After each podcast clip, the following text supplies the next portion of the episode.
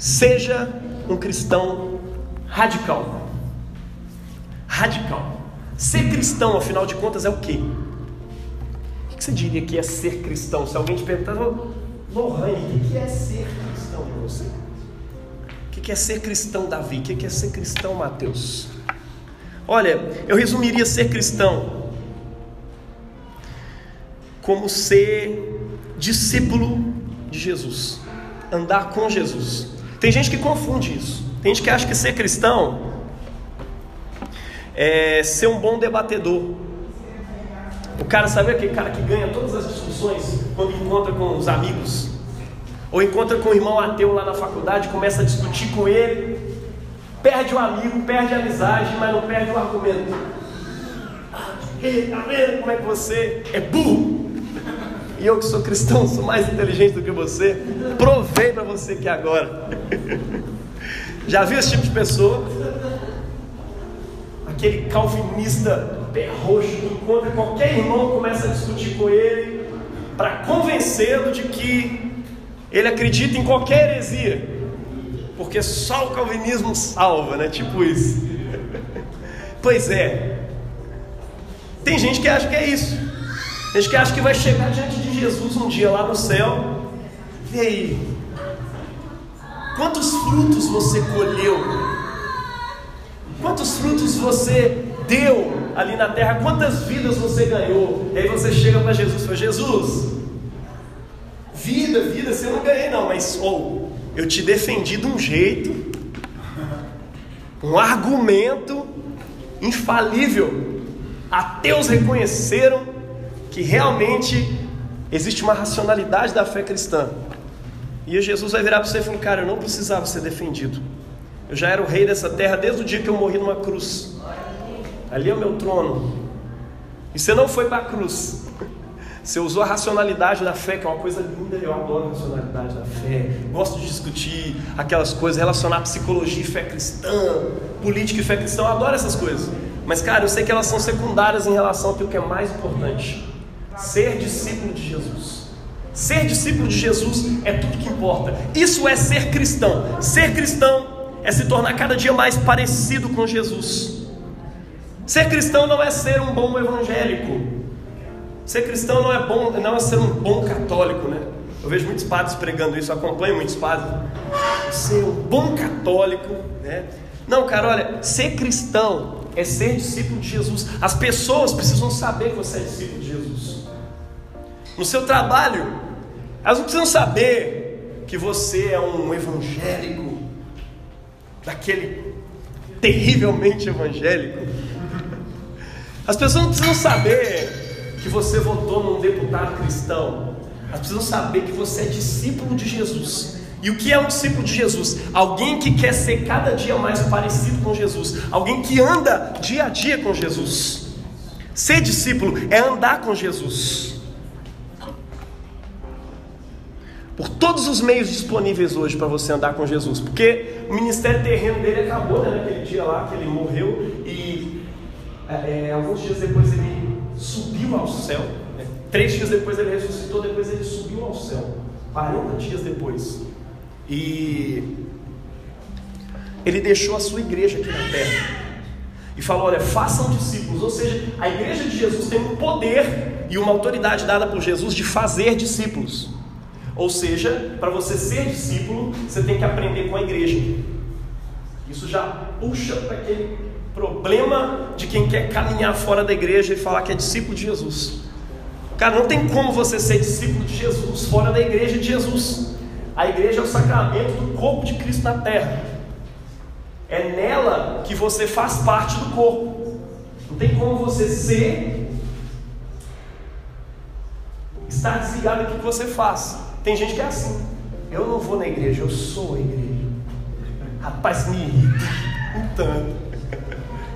Imagine Josué falando: Olha, meu amor, eu sou o seu marido. Eu não preciso estar junto com você. Eu vou viajar por aí cantando por todos os lados. Eu não preciso estar com a minha filha, eu sou o pai dela. Imagine você na ceia de Natal. Gente, família, eu não vou estar com vocês não. eu vou estar em qualquer outro lugar, porque eu sou a família, eu não preciso estar com vocês. Está dando para entender? Esse argumento não funciona em nenhum outro espaço. Você é orientando lá na faculdade, eu, eu sou mestrando, eu não preciso frequentar essas aulas. Meu irmão, cristão anda com a igreja de Jesus, seja qual for. Pode ser estação casa, pode ser uma igreja mais perto da sua casa, pode ser um outro lugar onde você se conecta melhor, mas você precisa andar com a igreja, porque é ali que acontece amadurecimento. As pessoas costumam não querer andar com Jesus, com a igreja, porque é cheio de gente falsa, cheio de problema, não sei o que. Cara, você, sem querer, está dizendo assim: olha, eu sou muito bom para andar com esse tipo de gente. Querendo ou não, é isso que você está dizendo. Ou você está perdendo a chance de amadurecer a sua fé, caminhando com pessoas falhas, com pessoas falsas, com pessoas difíceis de caminhar. É na igreja que você anda com essas pessoas. Você precisa caminhar com elas e ser igreja de Jesus. Ser discípulo de Jesus tem a ver com caminhar com a igreja. Jesus deu essa missão para a igreja: façam discípulos. E a partir desde dois mil anos atrás, tem dois mil anos que a gente vem fazendo discípulos. Como? Pregando o Evangelho, andando com as pessoas, discipulando, pregando, ensinando a palavra de Deus, vida na vida. Não tem como você ser discípulo de Jesus desligado de uma coisa que se chama na Bíblia de corpo de Cristo. Se eu estou desligado do corpo de Cristo, como é que eu estou ligado à cabeça? Outra coisa que Jesus disse: quem não comer do meu corpo e do meu sangue, não pode ter parte comigo. Você está longe do sacramento do corpo e do sangue de Jesus, meu irmão? Não ande longe. Porque ele disse: Olha, aquele que é meu discípulo tem que comer do meu corpo e beber do meu sangue. Isso alimenta você. Os sacramentos nos alimentam. Existe um mistério nesse negócio da ceia que eu não sei explicar. Eu não chamo de transubstanciação. Eu não chamo de simbologia simplesmente. Eu sei que Jesus disse que eu me alimento dele quando eu como. Eu preciso desse negócio. Tá dando para entender? Discípulo. Discípulo é aquele que coloca Jesus no centro da vida. E ele é tudo para mim. Discípulo é aquele que destrói as pontes atrás de si que queima as carroças, corta as pontes, fala: Eu não vou voltar atrás. Agora eu sou discípulo de Jesus, eu vou andar com Ele. E no século 21, na verdade, desde o primeiro século, andar com Jesus é andar com Ele, andar com a igreja dele, andar com os apóstolos, andar com os pastores, andar com essas pessoas comedoras de arroz e feijão como você. Amém? Glória a Deus. Ser um discípulo mas eu quero que você, mais do que ser discípulo, eu quero que você seja radical. Seja radical discípulo de Jesus. Trata-se de radicalmente atender o chamado de Jesus para, primeiro, seguir Jesus. Segundo, para cumprir o propósito para o qual ele te chamou. Ser radical em seguir Jesus em qualquer área da sua vida e segundo, ser radical em cumprir o propósito que Ele te deu dentro da igreja e o propósito que Ele te deu na vida também. Nós vamos conversar um pouco mais sobre isso. Radicalismo é hoje considerado um mal nesse século, né? É um vício nesse mundo polarizado, né? Radicais surgem tudo quanto é esfera, na política, na ideologia, na filosofia. Tem radical de tudo. E realmente o radicalismo é um problema quando não se trata de Jesus feminismo tem suas coisas mais amenas e tudo mais. Uma vez um professor de educação e sexualidade estava conversando com a gente sobre um feminismo hardcore e bem é, é, extremo, bem radical lá na Argentina, onde as mulheres teorizaram assim, um mundo só de mulheres, onde os homens seriam todos ordenhados e mortos, e a partir dali se fizesse um laboratório é, nascimentos, né, para poder as mulheres engravidar e tal. Nasceu homem, morre, nasceu mulher, fica viva. E assim nós vamos construir um mundo novo. A restauração está aí. Chegamos à Nova Jerusalém. Loucura, né? Imagina nesse nível, aquele ódio aos homens. Existe isso de todo é canto. No fundo, no fundo, se você for extremista, se você for radical em qualquer ideologia, você vai virar esse tipo de gente, um pouco parecido com isso, um pouco menos, um pouco mais. Mas existe uma coisa em que ser radical não te faz mal nenhum, pelo contrário, só te faz bem. Ser cristão. Sabe por quê? Porque a fé cristã nos ensina a amar e dar a nossa vida pelo outro. E se você for radical nisso, eu não sei o que os seus amigos vão dizer, mas eu sei o que Jesus tem a dizer sobre isso. Entra, bendito do meu Pai, para a morada que está preparada para você antes da fundação do mundo. Ser cristão radical é ser cristão, simplesmente. Porque o cristão, mais ou menos, ainda não é cristão. Ele precisa chegar lá ainda.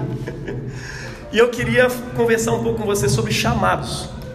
Vamos ver aqui que alguns textos, alguns discípulos fizeram diante do chamado de Jesus para ser discípulo. E uma coisa que eu quero te dizer: Jesus chamou para si várias pessoas para serem discípulos.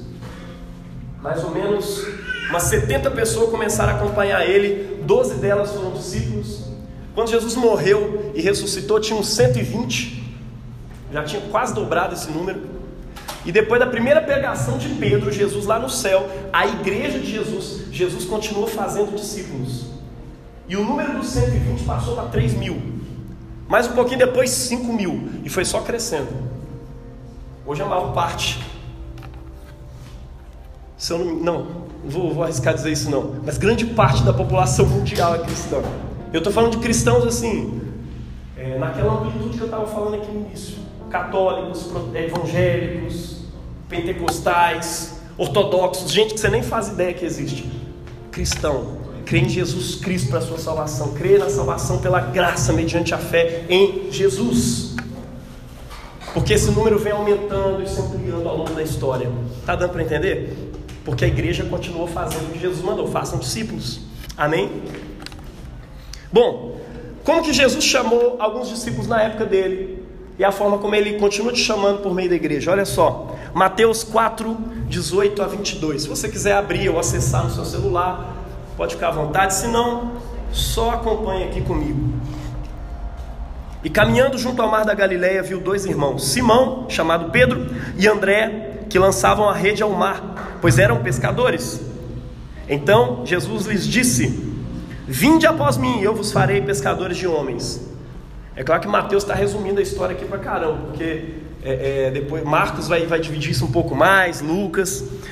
Então, Vinde após mim, eu vos farei pescadores de homens. Isso aqui é depois daquela hora que Pedro se ajoelha diante de Jesus, depois daquela pesca maravilhosa e tal. Eles imediatamente largaram as redes e seguiram Jesus.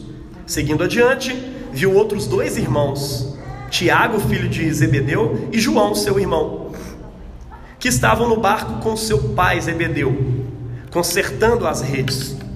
E chamou-os.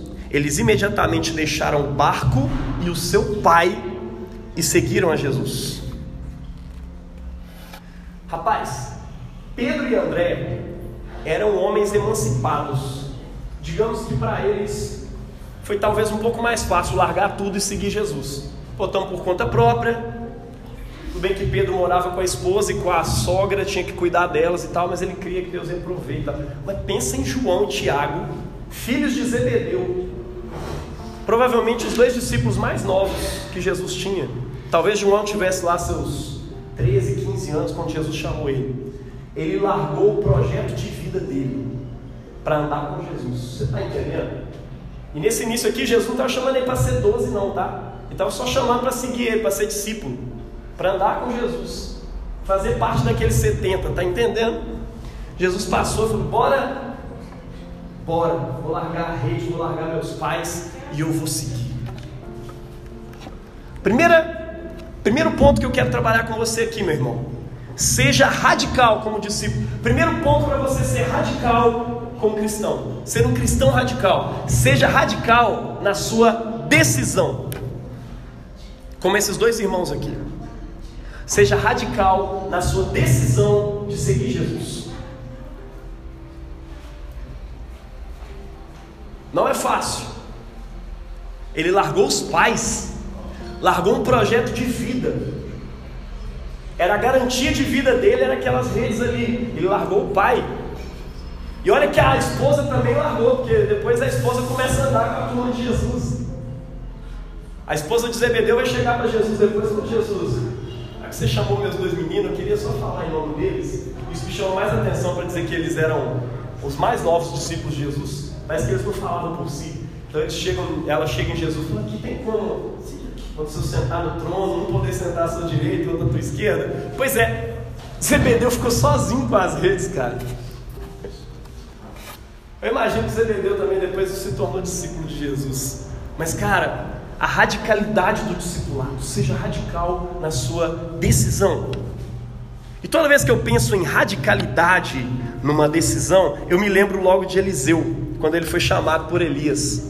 Eles tinham um costume lá na época de o profeta tinha uma capa, ele tirava sua capa e jogava em cima de alguém, tipo convidando, e aí, bora participar, está debaixo da minha cobertura, fazer parte de uma turma de discípulos. E naquela época tinha os discípulos dos profetas, tá? Tinha lá o rei, tinha os sacerdotes, tinha um monte de classe de pessoas, e os profetas eram uma turma que ficava junto, tipo uma escola teológica, um negócio assim.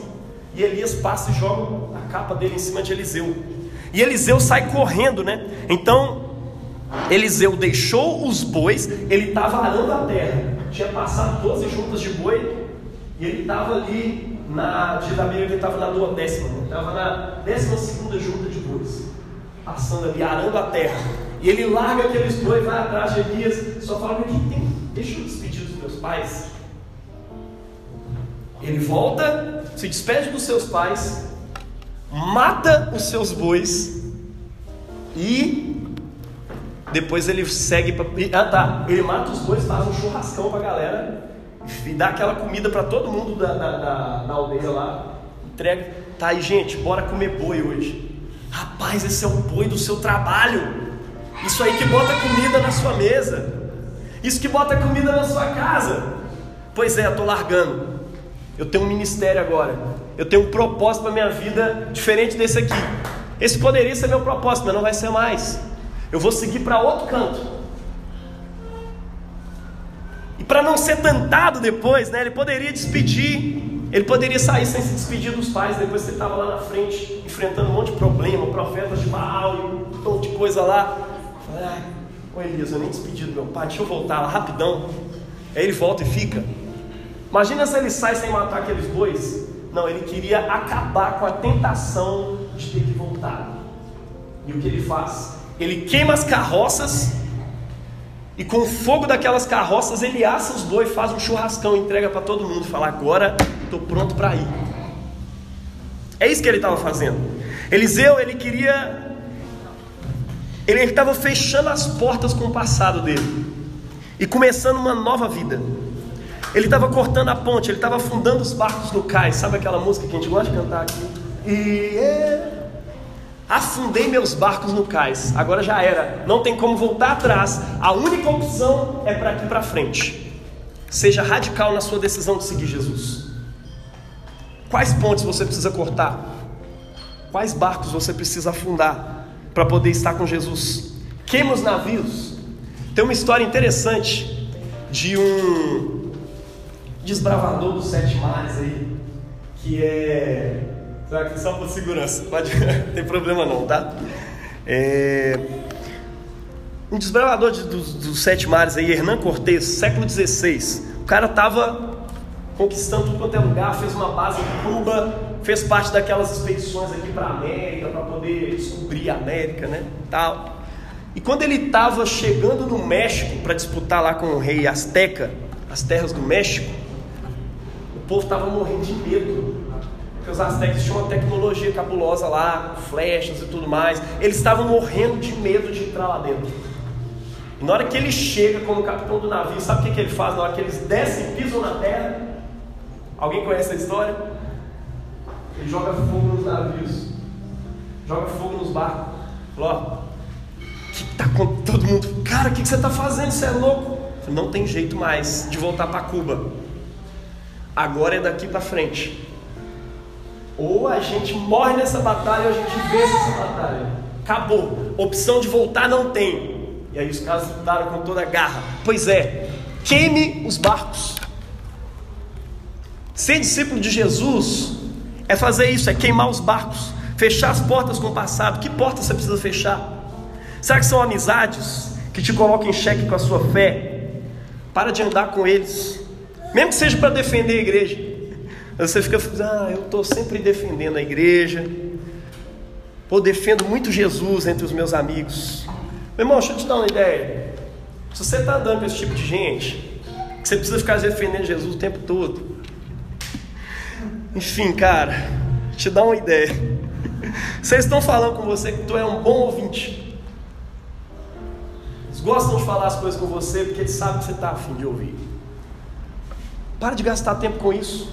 Prega o evangelho. As pessoas não quiserem ouvir. Jesus foi tão radical com isso que falou: olha, tem gente que assim, não, tem que insistir ali com muito carinho e tal. Eu falei, tem que insistir com carinho, mas olha só. Jesus falou que quando as pessoas rejeitassem o evangelho naquela cidade, sacuda até o pó das sandálias, deixa ali para trás para ficar como testemunho e vaza para outro lugar. Se você fica ali malhando ferro frio o tempo inteiro e tudo mais, na verdade não é porque você está pregando o evangelho, é porque você está recebendo um evangelho diferente. Cuidado, tá? Ninguém precisa saber que você é, você é o gospel lá e tal. Feche as portas para a sua vida cristã secreta. Já viu essas pessoas 007? Então, fecha as portas para isso. Como? Publica que tu é cristão. Fala com as pessoas. Primeiro dia de faculdade, fala, ah, bom dia. Ou boa noite. Eu sou Bia. Sou crente, sou missionária. Sou de Jesus. Antes eu ficava tentando falar que eu era cristão para poder amenizar a coisa. O evangelho estava queimado. É, sou, eu sou cristão. Mas sou cristão assim, igual Malafaia, eu já começava. Sou cristão assim, igual o Feliciano. Não, eu sou cristão. Pô, eu sou cristão, cara. Desse jeito, daquele jeito e tal, não sei o quê. Até o dia que Deus me cutucou e eu comecei a me apresentar assim: boa tarde, bom dia, boa noite. Eu sou Jaime, sou crente. Tá, o apelido mais chato que deram pra gente é esse, né? Crente. Crente é um sujeito não sei se está mais queimado que evangélico, não. Eu costumo falar isso, eu sou crente. Se é de igreja, sim, sou evangélico. Sabe por quê? O evangelicalismo tem uma história linda de atuação social, muito antes de um monte de movimentos existirem.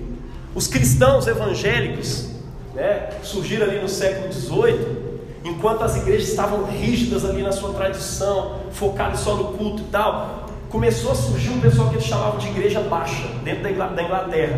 Foi o nome que deram para nós. É os baixos, aqueles lá que fica cantando, fica cheio de emoção tudo mais. Mas para além da cantoria, para além da música cristã, que nasce nesse tempo também, para além dessa coisa toda, esse povo atuava socialmente, criava grupos de mulheres. William Wilberforce, o evangélico, se levanta para poder combater o tráfico de escravos na Inglaterra. Você não sabe, né? você conhece a história só de como isso chegou no Brasil, mas lá na Inglaterra foi um crente, um evangélico que se levantou para bater de frente com isso. Pastor Martin Luther King Jr. dos Estados Unidos se levantou, fez protesto. Essa é a nossa história, meu irmão. Essa é a nossa história. Não tenha vergonha de dizer que tu é evangélico, não. Ah, mas está queimado o filme. Você é responsável por fazer esse filme não ficar queimado com seus amigos. Não negue a sua raiz, não negue a sua tradição. Amém? Não negue o que você é, isso faz parte de quem você é. Quebra as pontes com seus ídolos, fama, reconhecimento das pessoas. Sabe? Começa a se boicotar. Você que como eu precisa assim do reconhecimento. Às vezes a Priscila passa irritada comigo que eu fico esperando ela reconhecer alguma coisa que eu fiz e tudo mais. Meu irmão, começa a caguei com reconhecimento, perdão, essa palavra saiu aí sem querer. Sabe? Se dane o reconhecimento, a fama, o dinheiro, começa a se boicotar, começa a ofertar, Começa a fazer diferente, começa a fazer de modo doação. Você que tem garantias, não, aqui eu estou seguro. Começa a sair dessas zonas de conforto. Quebra essas pontes, meu irmão. Fecha as portas para qualquer coisa que te faz pensar em voltar atrás em relação a ser discípulo de Jesus. Tudo, tudo, tudo. Qualquer coisa. Feche as portas. E fechar as portas também tem a ver com o nosso próximo ponto. Esse primeiro é seja radical na sua decisão de seguir Jesus. O próximo é seja radical contra o mundo e contra o pecado. Tem portas que você precisa fechar. Teve uma vez que eu estava aconselhando um irmão que estava bastante tentado a trair sua esposa com a amiga da faculdade, colega da faculdade. Ele falou, cara, tá difícil, porque assim, chegou num ponto que eu não, eu detesto minha esposa, cara, eu não aguento dar um beijo nela. E essa mulher, assim, eu tô desesperado. Eu tenho que seguir meu coração. Segue seu coração, você vai ver onde que vai te levar. Seu coração, a Bíblia diz que é o coração do homem é enganoso, tá? Você fez um compromisso, mais do que um compromisso afetivo, quando você se casou, você fez um compromisso moral. Fez um compromisso diante de Deus. Compromisso que é sacramental com a tua esposa, com o seu marido. Então você não é guiado pelos sentimentos. Você é guiado pela decisão que você fez diante de Deus. E é claro, você faz todo um trabalho Cria hábitos novos para que você continue apaixonado por essa pessoa até o dia que você morrer. Mas não é todo dia que você levanta apaixonado, não. E eu tentei explicar isso para meu amigo: olha, não é todo dia que você vai levantar apaixonado, tá, mas eu tô doido com ela. eu amo essa mulher. Eu falei, cara, tá nesse nível. Eu disse para ele: olha, destrua essas pontes atrás de você. Qual que é a sua ponte com ela? Termina a amizade. Sabe, pessoas que estão, amizades que estão te fazendo mal, que estão te prendendo a esse mundo, te prendendo ao pecado, te prendendo a uma vida de pecado, ou te tentando todo dia pecar mais. Seja radical, quebra essas pontes, desfaça essa amizade. Para de seguir essa pessoa nas redes sociais. Se for muito difícil, deleta a rede social. Deleta o contato do seu celular. Tem gente que bloqueia, né? Mas aí depois vai lá nos contatos, ó, oh, tá aqui ainda. Eu falei, cara, deleta isso do teu celular. Em nome de Jesus. Corta, quebra as pontes. Se nada disso resolver, meu irmão, vou te falar uma coisa aqui como pastor. Sai da faculdade. É porque eu vejo ela todo dia, muda de curso. Faz tranco o curso faz morar diferente do dela. Se a dificuldade é ver ela nos corredores da faculdade, meu irmão, se ela não sai da faculdade, você sai. Porque o seu compromisso com Deus é muito superior do que ter um curso superior. Amém? Se for isso, faz desse jeito. Alertei, falei como pastor. Sabe, meu irmão, você tem que quebrar as pontes. Corta mesmo. Porque não brinca com o pecado, não. Seja radical contra o pecado e contra o mundo. Na Bíblia, toda vez que alguém vai lutar contra o pecado, precisa ser radical. No nível de José, a mulher do Potifar, bonitona, né, e tal, para a época, não sei como é que era de verdade. Enfim, tira a roupa para vir para cima dele, rasga a roupa dele, e ele sai correndo. Teve um irmão que fez isso uma vez, mano. Olha que triste muito. Foi contar para os irmãos da igreja. Cara, ela queria ficar comigo, então eu saí correndo igual José. Os irmãos da igreja ficou zoando ele. Ele habitava no meio de uma igreja de gente misericórdia. Eu cresci no meio de adolescentes que me zoavam porque eu não queria ficar com as meninas. Tá entendendo? É triste a realidade. Dura a vida do crente. Se você está nesse espaço, meu irmão, sai dele, pelo amor de Deus. Se os seus amigos, o povo que te cerca, está te zoando porque você não quer ficar no grupo da putaria, no WhatsApp, meu irmão, sai do meio desse povo. Ah, mas é família. Sai do grupo da família. Para de ver. Em nome de Jesus, quebra as portas. Quebra as pontes. Fecha essas portas em nome de Jesus. Que portas para o pecado ainda precisam ser fechadas na sua vida?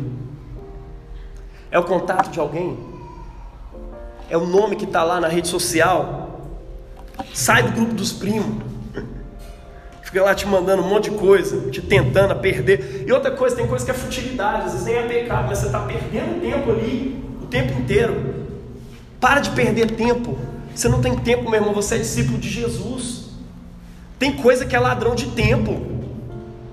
Esses dias eu estou lá tentando preparar um sermão. Deus, está difícil de prestar atenção. Mas quando eu fui ver, eu estava lá vendo vídeo de máquinas tecnológicas. Sabe aquelas máquinas que quebra martelo, marreta e vai. Cara, que doido. Aí tinha um próximo vídeo, eu fui passando, passando. Aí Deus, cara, que hora que você vai preparar esse sermão? Tá entendendo? Tem coisa que faz você perder tempo. Cancela o Insta se for preciso, mano. Cancela aquela rede social que faça pecar, parece um anzol do diabo, puxa você. Toda vez você vai cair na rede dele, cai no anzol dele. De repente você vai ver, você está lá odiando pessoas, falando mal de pessoas. Morte ao Lula, morte ao Bolsonaro. Tem que matar esse estuprador, tem que enfiar uma faca, não sei o que. Gente falando isso cristã, meu irmão. Já vi pastores sanguinários falando, se eu tinha dado tiro na cara, outro no peito, outro não sei o que e tal, tinha furado esse cara com bala. Eu falei, misericórdia. Sai desses ambientes que fazem você pecar, meu irmão. Que deixa você mais com sangue no olho, com ódio. Está entendendo? Desfaz amizade, sai de emprego se for preciso. Tem empregos que isso só atrapalha a sua vida. Você não precisa deles, Deus vai te dar um melhor. Amém?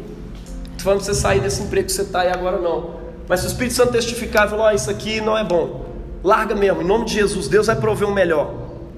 Doa aquilo que é ídolo para você, aquilo que é mais importante do que Jesus para você, tem hora, e que você não pode abrir mão. Rapaz, olha, eu amo livros. Hoje eu estava saindo de casa, fiz uma pilha de livros para doar aqui na igreja. Eu desci com a caixa, fui lá encontrar o Josué para a gente vir de carona, esqueci os livros lá em casa. Mas semana que vem vai estar aqui um monte de livro de teologia, inclusive. Não é daqueles livros ruinzinhos lá que eu, juntei um monte de livros, vou doar. Preciso doar. Quero espaço aqui, quero que Deus abençoe. Claro, vou ficar com aquilo que eu necessito como pastor, logicamente. Mas é isso, cara. Desfaça essas amizades, doa aquilo que é ídolo. Publica a sua decisão de honrar só Jesus na sua vida. Publica isso em nome de Jesus. Amém? Fala com as pessoas. Você tem necessidade de fugir do pecado todos os dias. Se alguém deseja, e o mundo, né? Se alguém deseja seguir-me e ama seu pai, sua mãe, sua esposa, seus filhos, seus irmãos, suas irmãs, e até mesmo a própria vida, a sua ideologia, o Lula, o Bolsonaro, sei lá quem for, mais do que a mim, não pode ser meu discípulo. Está entendendo? Jesus falou isso lá em Lucas 14, 33. Da mesma forma, todo aquele que não carrega a sua própria cruz e segue após mim, não pode ser meu discípulo. Assim, portanto, todo aquele que entre vós não renunciar tudo quanto é mais estimado, não pode ser meu discípulo. Você está preparado para isso, meu irmão? Para renunciar aquilo que é mais estimado para você? Meu irmão, tem coisas que eu estimo, e coisas que eu estimo acima de tudo. Por exemplo, meu filho, meus filhos, né? são massa, preciosidade, coisa maravilhosa. Eu e Priscila fizemos ele com muito carinho, estamos cuidando e tudo mais. Mas se o meu amor por eles for maior do que o amor por Jesus, o amor por ele já está perdido, porque vai ser um amor que vai sufocar os meninos. Está entendendo? são criados para a liberdade. Um dia eles vão casar, vou sentir aquela síndrome do ninho vazio, aquela sensação triste. Olha só, ninguém, tô, com o menino com dois anos de idade, tô pensando no dia que eles vão largar lá. Você vê o tamanho da. Ninguém que coloca a mão no arado e fica contemplando as coisas que deixou para trás é apto para o reino de Deus. Jesus fala um pouquinho mais depois daquilo ali. Antes, né? Fica contemplando as coisas que deixou para trás. Você viu que esse irmão? Meu irmão, antes de ser cristão, rapaz, eu era pegador. Nossa, não gosto nem de lembrar. Nossa, pegava tanto. Você fica assim, cara, eu tô na dúvida agora. Parece que você encontrou Jesus, entrou numa coisa horrorosa na sua vida, misericórdia. Meu irmão, um novo mundo está sendo carregado para aquele cara que passou chamando João. As profecias anunciavam um novo céu e uma nova terra, e ele está falando assim: o novo céu e a nova terra começam com o rico.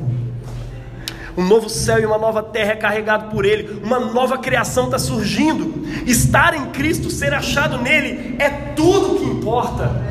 É por isso que o apóstolo Paulo, quando ele encontrou Jesus, ele escreveu essa coisa que é uma poesia maravilhosa, pois nós é que somos a circuncisão, nós que adoramos a Deus pelo Espírito de Deus, que nos gloriamos em Cristo Jesus e que não temos confiança alguma na carne.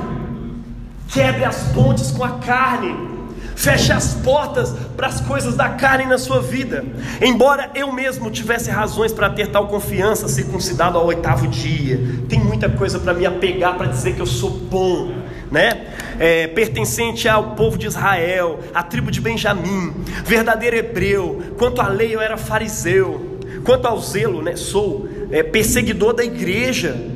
Quanto à justiça que há na lei, irrepreensível, mas o que para mim era lucro, passei a considerar perda por causa do Messias, por causa de Jesus. Mais do que isso, considero tudo como perda comparado com a suprema grandeza do conhecimento de Cristo, Jesus, o meu Senhor, por quem perdi todas as coisas. Ele não tem mais nada. Eu tenho filho, mas é como se eu não tivesse. Eu tenho um trabalho, mas é como se eu não tivesse. Porque Jesus é tudo que importa para mim. Tá dando para entender? Seja radical contra o mundo. Seja radical na sua decisão de seguir Jesus. Por quem perdi todas as coisas, as considero como esterco, como cocô, para poder ganhar a Cristo e ser encontrado nele, ser achado nele. Novo mundo está surgindo. Esse mundo que você conhece, no qual você está tão apegado, querendo investir, ganhar dinheiro, comprar isso e aquilo, esse mundo está acabando. Uma nova criação está surgindo em Jesus. E é por isso que o apóstolo Paulo diz: Eu considero tudo como perda para me ganhar a Jesus. Seja radical. Fala com essa pessoa do seu lado, seja radical nesse nível. E uma coisa eu faço, esquecendo-me das coisas que para trás ficam. Ele quebra as pontes com o passado. Uma coisa faço, avançando para as que estão diante de mim, prossigo para o alvo. Foco. Tenha foco. Fala com essa pessoa do seu lado. Foco. Isso aqui não é mensagem coach, não, meu irmão. O apóstolo Paulo está dizendo que ele tem foco na missão que ele tem para cumprir. Você, como um discípulo radical de Jesus, precisa ter foco, a fim de ganhar o prêmio do chamado celestial de Deus em Cristo Jesus. Todos nós que alcançamos a maturidade devemos ver as coisas dessa forma. Você é um cristão maduro? Calcula aí, se você já considera tudo como perda por ele. Talvez a sua carreira, talvez aquele relacionamento promissor, seus filhos, sua família, suas ideologias. Você está preparado para perder tudo por Jesus? Se Jesus virar para você hoje e disser: Olha, vai, vende todas as suas riquezas e depois vem e me segue, você está pronto para isso? Porque esse é o nível do seu chamado. Esse é o nível para o qual Jesus está te chamando. Por fim, primeiro, seja radical na sua decisão de seguir Jesus. Segundo, seja radical contra o pecado e contra o mundo. Terceiro, seja radical no serviço no reino de Deus. Jesus não te chamou à toa. Vida cristã não é só ficar orando o resto da vida. Já vou te avisando, você vai orar o resto da vida. Mas a vida cristã envolve mais do que isso. Vida cristã é missioneiro. Jesus estava fazendo uma missão, depois ele te faz corpo de Cristo para você continuar a missão que ele tinha aqui na terra. Você está entendendo? Você foi chamado por Jesus para servir, para construir uma coisa chamada igreja.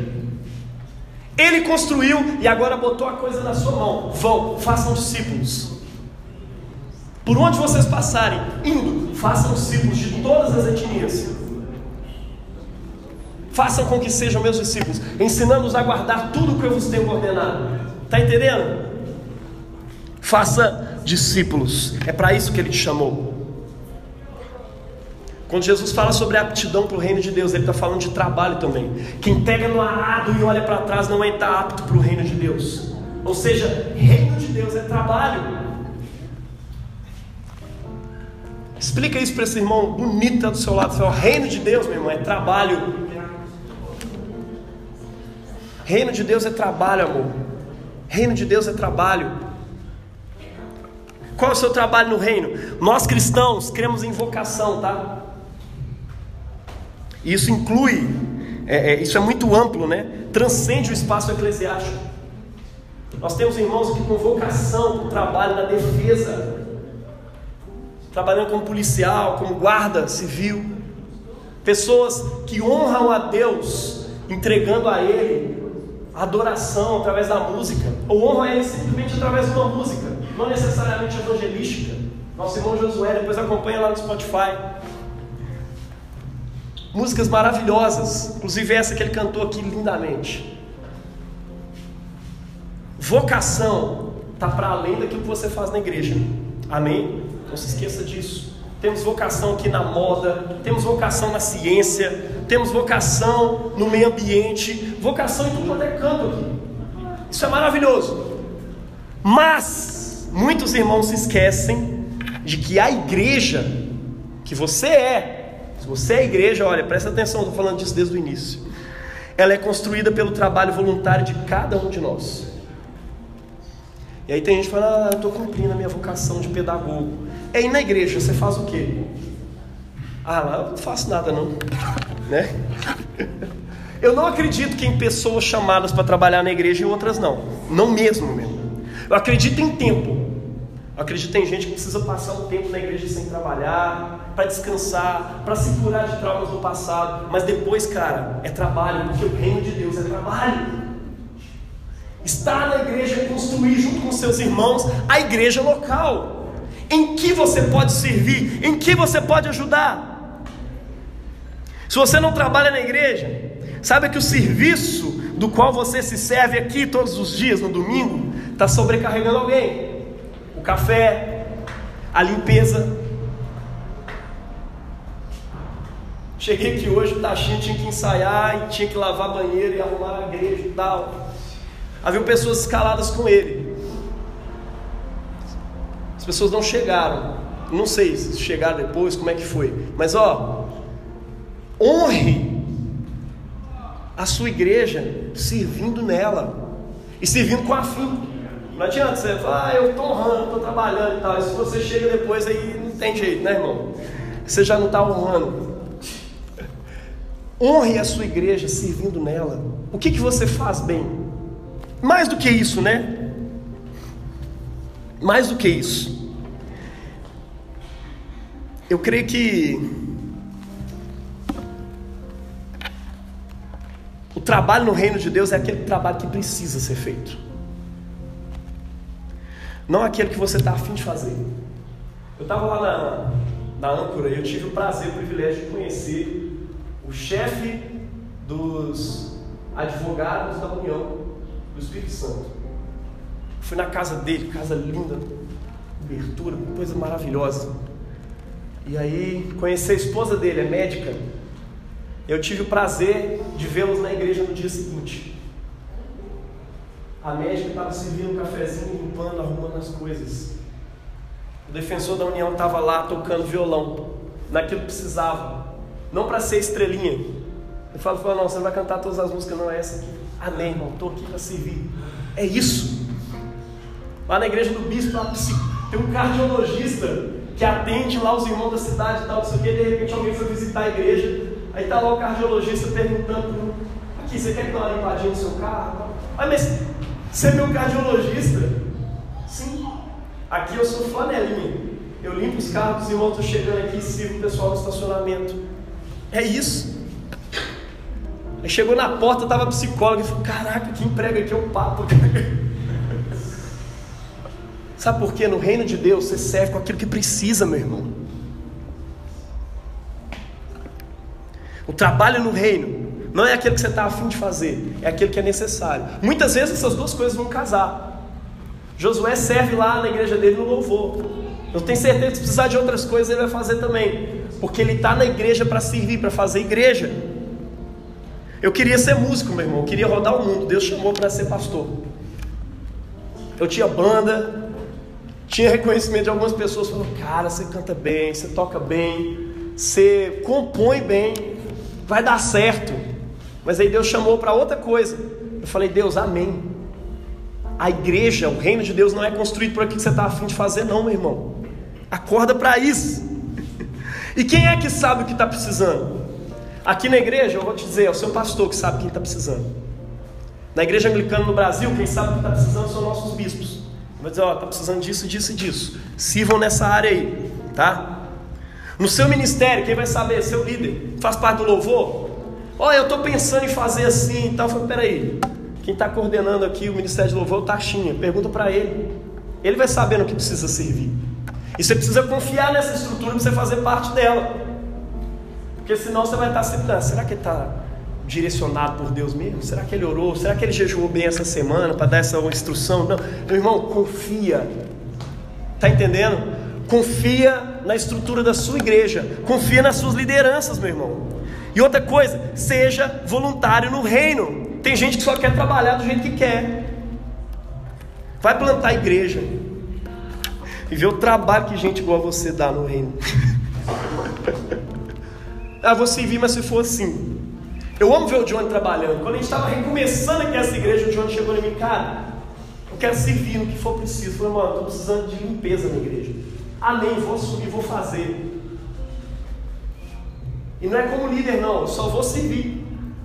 E aí depois eu, vendo o coração de servo, falei, cara, esse cara tem.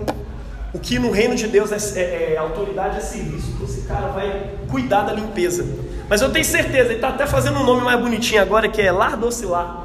Está estruturando o ministério. E eu tenho certeza, se eu chegar para ele amanhã e falar, cara, olha, quer que você saia do Lar Docilar, passa para outra pessoa, você vai servir em outro trem.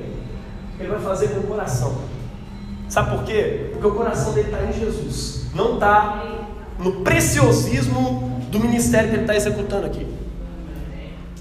O Taxinha está como líder de louvor. Se Deus precisar dele na limpeza amanhã, eu sei que vai doer porque ele tem vontade de estar ali e tal, servindo no louvor. Mas eu tenho certeza que ele vai dizer: olha, se Deus está precisando de mim agora na limpeza, eu vou para a limpeza. Assim como ele fez hoje, glória a Deus. Conheça esses discípulos, conheça esses irmãos. No reino de Deus não tem lugar para preciosismo. Ai, eu amo, gosto de ser pastor, gosto de criar séries de mensagens, séries de sermões. Se o bispo virar e falar: Olha, cara, não quero, quero um outro pastor no seu lugar aí agora, e você vai ser o auxiliar. Não, agora você vai ser só ministro de louvor. Eu vou dizer amém. Ah, mas será que é a direção de Deus? Não importa. Eu confio na estrutura dessa igreja, confio na liderança que eu tenho. Eu não posso ser rebelde nesse nível. Se aquilo tiver errado, o tempo vai mostrar. E o problema não é comigo, o problema está com eles. Está entendendo? Simplesmente seja submisso. Ame, igual o apóstolo Paulo foi submisso. Quando ele foi chamado, sabe o que ele fez? Foi lá em Jerusalém. Falou: tem gente que é apóstolo antes de mim, eu não vou fundar a igreja. Foi lá, conversou com os caras, com Pedro, Tiago e João, que ele falou que eram os mais notáveis e tudo mais. Se submeteu aos caras. Falou: o que, que eu tenho que fazer? Falou: você vai cuidar dos incircuncisos e nós vamos cuidar dos circuncidados. Nós vamos cuidar dos judeus, você dos não judeus. Aí Paulo está indo embora e falou: ó, peraí, não esqueça de, ó, se lembra aí dos pobres. E aí o apóstolo Paulo vai dizer: o que eu tenho feito todo o esforço por obedecer, por quê? Porque os apóstolos falaram comigo. Se eles não tivessem falado, eu não estaria fazendo, talvez. Mas eles falaram e eu estou obedecendo. Está entendendo? Eles não estavam lá, será que foi decisão de Deus ou não? Vai, tu é profeta? Você é bispo? Você que está na liderança dessa parada? Então não fica avaliando, não, meu irmão. Confia em Deus, obedece. O tempo vai dizer se aquilo está certo ou não. Quanto a você, obedece, sirva naquilo que é necessário na sua igreja. Amém? Essas partes são mais difíceis de dar um amém. Amém? Esforço. O reino de Deus Quem é radical no reino, no serviço do reino, carrega essas características: esforço, obediência, humildade, submissão, generosidade, cuidado, esmero. O apóstolo Paulo fala isso. Quem ensina, esmere-se no fazê-lo, se aperfeiçoe em fazer isso bem. Quem serve, quem administra, administre bem. Quem faz tal coisa, faça com zelo. Faça bem aquilo que você foi chamado para fazer. E como um discípulo obediente de Jesus que quer ser radical no serviço, chega para a gente depois, essa igreja está precisando de gente na comunicação, está precisando de gente para recepcionar pessoas lá embaixo e aqui em cima. Está precisando de gente para poder ficar vigiando os carros que estão ali na rua. Confrontar esses flanelinhos que ficam cobrando 20 reais. Não pague, meu irmão, já falei. Eles não vão fazer nada com o seu carro. Inclusive, mais ainda quando tiver um irmão vigiando. Mas ó, nós precisamos de muita gente. Ah, não, mas é porque eu queria estar pregando. Falei, irmão, talvez Deus vai te chamar para pregar, talvez não. Você quer servir aonde está precisando agora? Está entendendo? Faça o que é necessário. Eu sou pastor aqui da igreja. A primeira coisa que eu faço é arrumar essas cadeiras quando eu chego. Às vezes está faltando um, um, um ministério, está faltando um irmão. Vou lá lavar a cozinha, arrumar, limpar aqui, fazer alguma coisa que está precisando. Não tem preciosismo. Eu só faço o que eu quero. Não, não tem isso. Eu faço o que está precisando. Faço o que os meus líderes mandam. Eu tinha vários projetos de pintar, de fazer isso e aquilo. O bispo Jaime, eu tenho uma direção aí para as igrejas e tal, vai ser pintado assim, assim, assado. Fica à vontade para botar artes, nós vamos fazer assim, assim, assado. Amém, bispo. É nós. Nós estamos aqui para servir Jesus. Nós não estamos aqui para ficar avaliando isso e aquilo. Amém. Nosso bispo recentemente falou: olha, nós vamos mudar o nome de todos os ministérios de homens, todos os ministérios de mulheres. Eu falei, caraca, que nome que será? Aí veio o nome. Pô, cara, eu gostava tanto dos nomes que a gente tinha criado. Eu estava naquele precioso das Minas. Pensa um nome mais doido para um ministério de mulheres.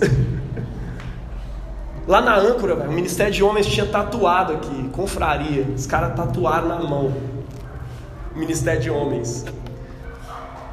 Sabe como é que foi o coração? Eric, vamos mudar, velho. É assim que vai ser. Confraria vai estar no nosso coração para sempre. Nós vamos reunir com confraria. Mas agora nós somos homens de valor. Glória a Deus. Vamos honrar a Deus como homens de valor. Se tiver a chance de ser confraria depois, amém que seja. Mas nós estamos aqui para obedecer no reino de Deus e servir a Deus, fazer essas coisas acontecerem. Tá entendendo? Glorifique a Ele. Glorifique a Deus. E, conforme, e concordemente ficou estabelecido que nós buscaríamos os não-judeus e eles os circuncisos. E nos recomendaram apenas que, nos, que não nos esquecêssemos dos pobres, o que também tenho me esforçado por fazer. Esforce-se por fazer, por cumprir a direção pastoral, apostólica, a direção que a tua igreja tem seguido para servir a Deus. Se você não gosta Procure seguir essa direção em algum outro lugar onde você se adeque melhor. Mas, cara, lembra-se disso: igreja sempre vai ter direção, sempre vai ter pastoreio, sempre vai ter liderança. E nunca vai funcionar do jeito que você quer, do jeito que você está afim. Igreja vai funcionar do jeito que Jesus quer. Amém? Vamos ser radical nisso. Vocês estão comigo? A ó, Priscila mandou um sim ali que cabuloso. Vocês estão comigo, gente? Amém? Vamos servir a Ele com alegria nesse poder do Espírito. Vamos quebrar as pontes. Convido vocês a colocar de pé nesse momento.